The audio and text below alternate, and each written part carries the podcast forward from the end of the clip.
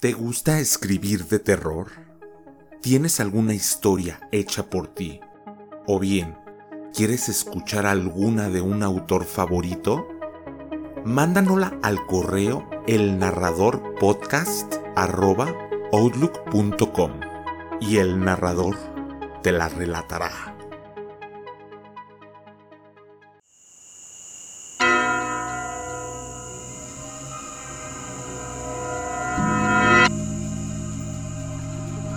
Te gusta el terror.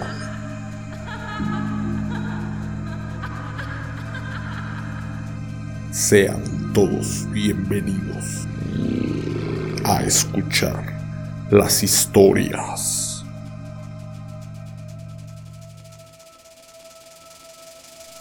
del narrador.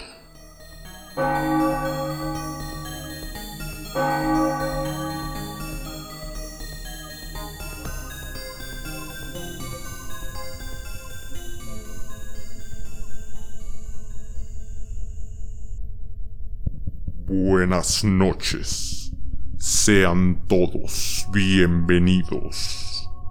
En esta ocasión les relataré una historia que alguno de ustedes nos hizo llegar a nuestro correo electrónico, en la cual nos relata cómo un hombre es capaz de hacer lo que sea con tal de ver sus deseos materializados. Siéntense y disfruten de la historia.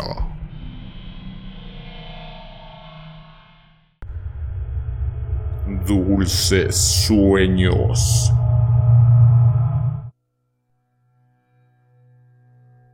El reloj dice que son las 7 de la mañana. Ya estoy cansado. No sé cuánto pueda resistir más.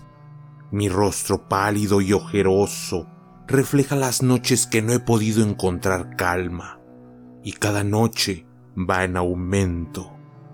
Como un incendio que arrasa con todo, se torna más y más violento al grado de que es imposible vivir. Sé que algún día tendrá que terminar.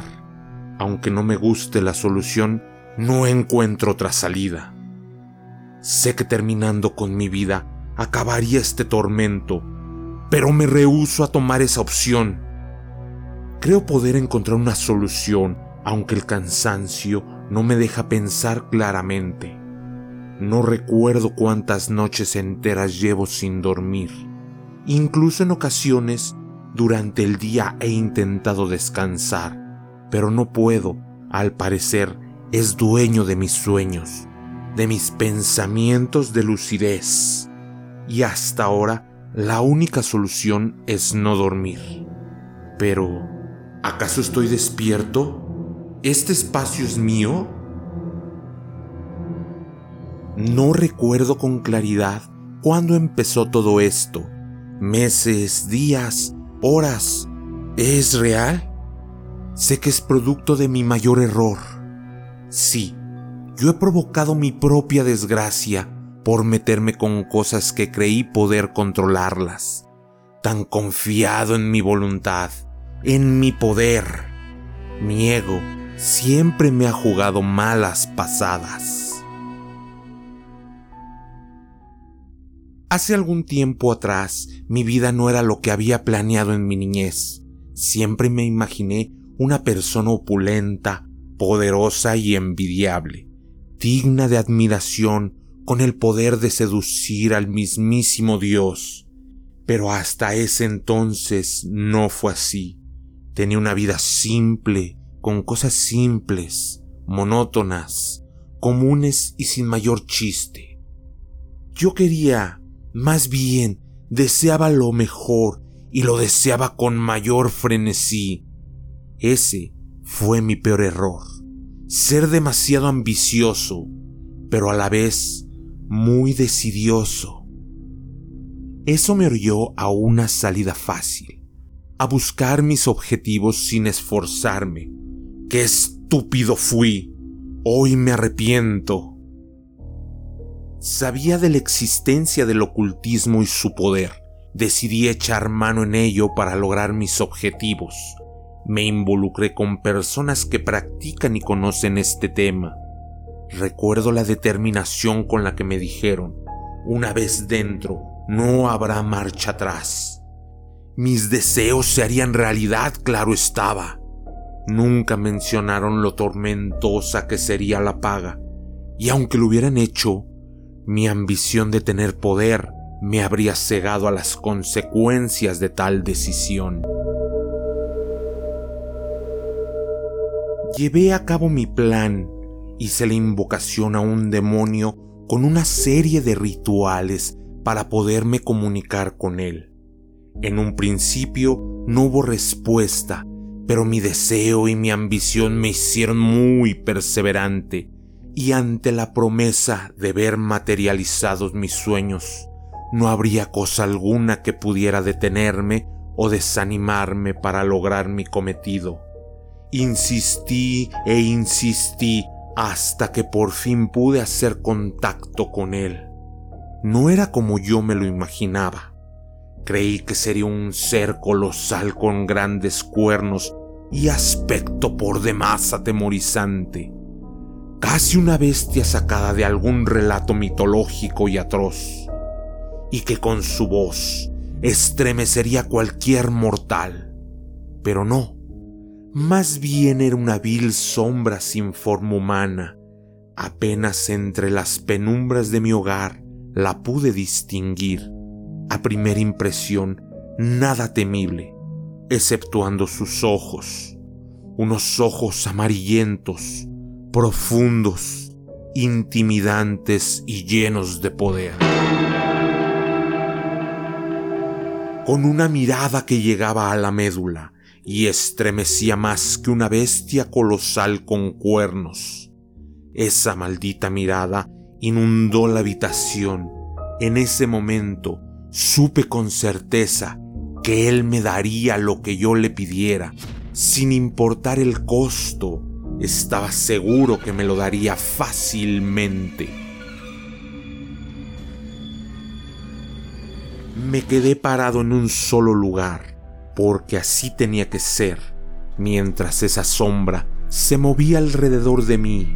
Sentía su mirada penetrante por todo el cuerpo escudriñando cada parte de mi ser, analizándome de una manera tan perversa que incluso podía sentir su respiración. Era asombroso su poder. Lo curioso es que no tenía miedo, creo que porque estaba muy decidido a cumplir mis metas y ese sería el conducto para lograrlas. Yo sabía que solo tenía que responder a lo que él me preguntara, sin nada más, sin que yo preguntara algo, sino de lo contrario, se molestaría. Y en ese preciso momento escuché su voz decirme, Sé lo que deseas.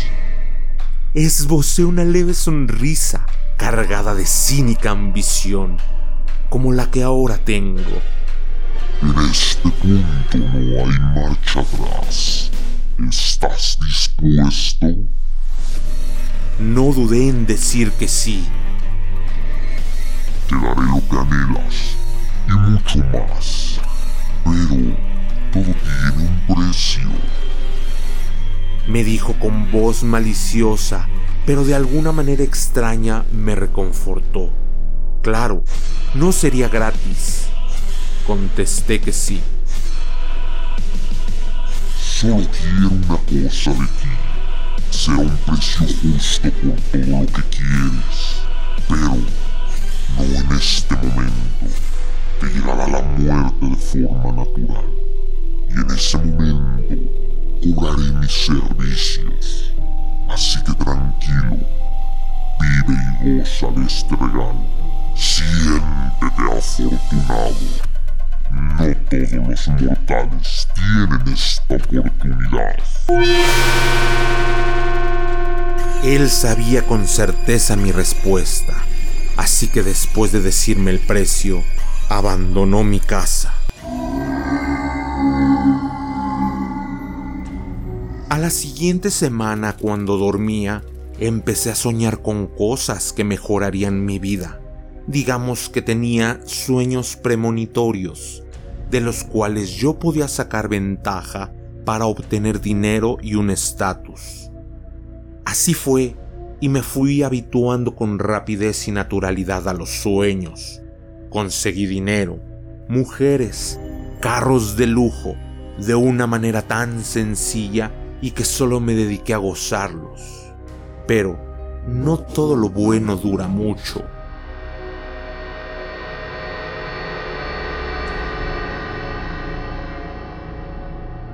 Transcurrido un tiempo, los sueños empezaron a cambiar y a ser muy diferentes, confusos y a veces asfixiantes. Soñé incluso con la trágica muerte de mi madre, detalle a detalle, sonido tras sonido, sensación tras sensación. Incluso podía oler la sangre de nuevo, pero no tenía sentido porque años atrás esto ya había pasado, así que después de reponerme, no le tomé mucha importancia. Las noches subsecuentes fueron más tranquilas, con sueños sin sentido, incluso creí que ya no tenía ese regalo que me había concedido. No me importó, ya tenía una vida ideal, literalmente, como la había soñado. Uno de los sueños raros y escalofriantes que recuerdo es estar en mi habitación solo y del suelo empezaron a salir sombras diminutas con voces muy agudas. Se acercaban hacia mí con intenciones desconocidas, pero sin duda perversas. Y con el tiempo subieron de nivel los sueños, al grado de ser pesadillas e inclusive no distinguir el sueño de la realidad. Entraba en un trance muy profundo, pero se sentía real, tan real que solo el hecho de recordarlos me estremece completamente el cuerpo y me hiela la sangre. Pasar de un sueño a una pesadilla era cosa fácil en esa época, ya que mis deseos se representaban en los sueños cualquier deseo, cualquiera que fuera, tan absurdo como suena. Como una noche, recuerdo que después de ver una película a medianoche, me metí a la cama con la imagen de una actriz. Vaya que es toda una belleza. Y como por arte de magia, se presentó en mis sueños, tan radiante y seductora. Obviamente, yo era presa de su encanto, pero curiosamente el sueño se tornó más bizarro. Se iba deformando a cada paso y llegó hasta mí sin nariz, con los ojos muy hundidos y un semblante como de un muerto. Me tomó por el cuello y me susurró al oído. Serás nuestro. Después de que el ser me diera mi precioso regalo y después de todos los sueños antes mencionados, yo ya no era el mismo. Perdí mi esencia, me volví muy materialista y frívolo, ajeno a una sensibilidad cotidiana, lejano de sentir placer o asombro por todo lo que en ese momento tenía. Fue en ese momento que mis sueños se tornaron de una manera escalofriante y atroz. Soñé muchas muertes de personas que conocía, que no conocía y hasta personas famosas. Todo se daba tal cual era en mi sueño, esos sueños que eran tan vívidos como el que había tenido tiempo atrás, la muerte de mi madre.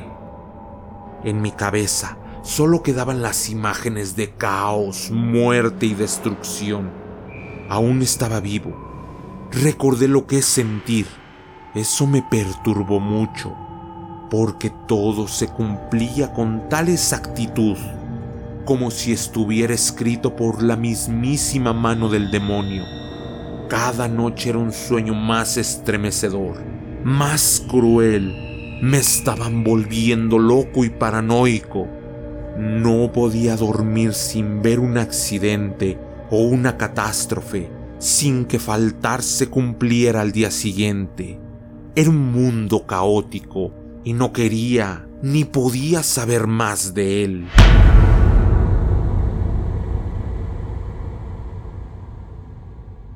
Así decidí no dormir más.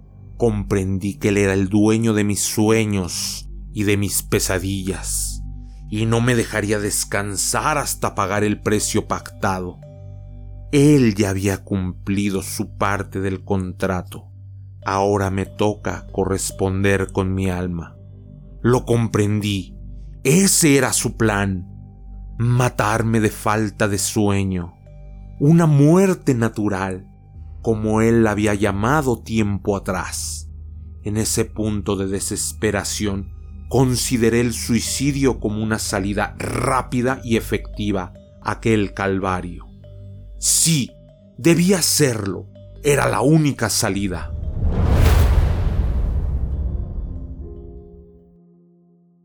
Pero demonios, el pacto no se rompería. Podría ser incluso peor porque no era una muerte natural. Al fin y al cabo, muerte es muerte. Inerte mi cuerpo de cualquier forma, mi alma sería de él. Por eso sigo despierto, cantando para no dormir, tratando de alargar esto, mi vida. Y sí, sé que es una manera tan estúpida, porque tarde o temprano el final será lo mismo. No sé cuándo colapsará mi cuerpo. Estoy débil y apenas puedo pensar lúcidamente. No sé cuánto más pueda resistir a los designios de esos ojos amarillentos llenos de poder. No sé ni siquiera si ya esto es realidad o una pesadilla más. Ya no hay marcha atrás. Lo hecho, hecho está. Él espera su pago un pago justo por el regalo que me dio. Hasta ahora, analizarlo es inútil. Sé que es una de sus maniobras para hacerme enloquecer. Y no lo dejaré. Lo que sí sé es que hay que tener cuidado con lo que se desea. Pero más a quien se lo pides.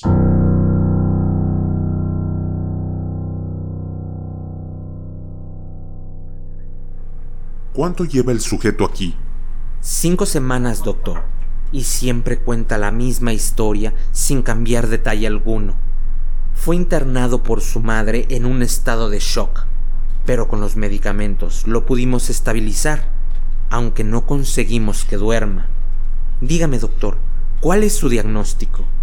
El sujeto presenta un cuadro grave de falta de sueño, debido a que tiene un trastorno psicológico llamado esquizofrenia paranoide, y en el grado que lo tiene, difícilmente volverá a dormir, y no descansará hasta el día de su muerte.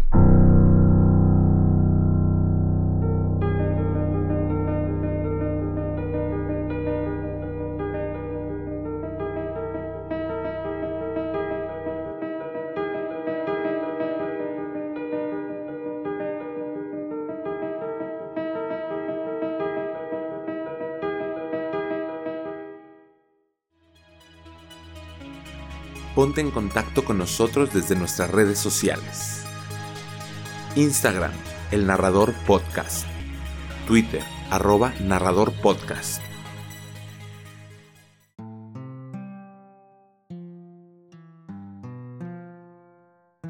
Y así fue. Agradezco la historia a 308 nuestro tiempo de hoy ha concluido. Pero antes de irse, díganme qué serían capaces de hacer por cumplir sus deseos o metas. Como siempre, Solo ustedes tienen la respuesta. Hasta la próxima.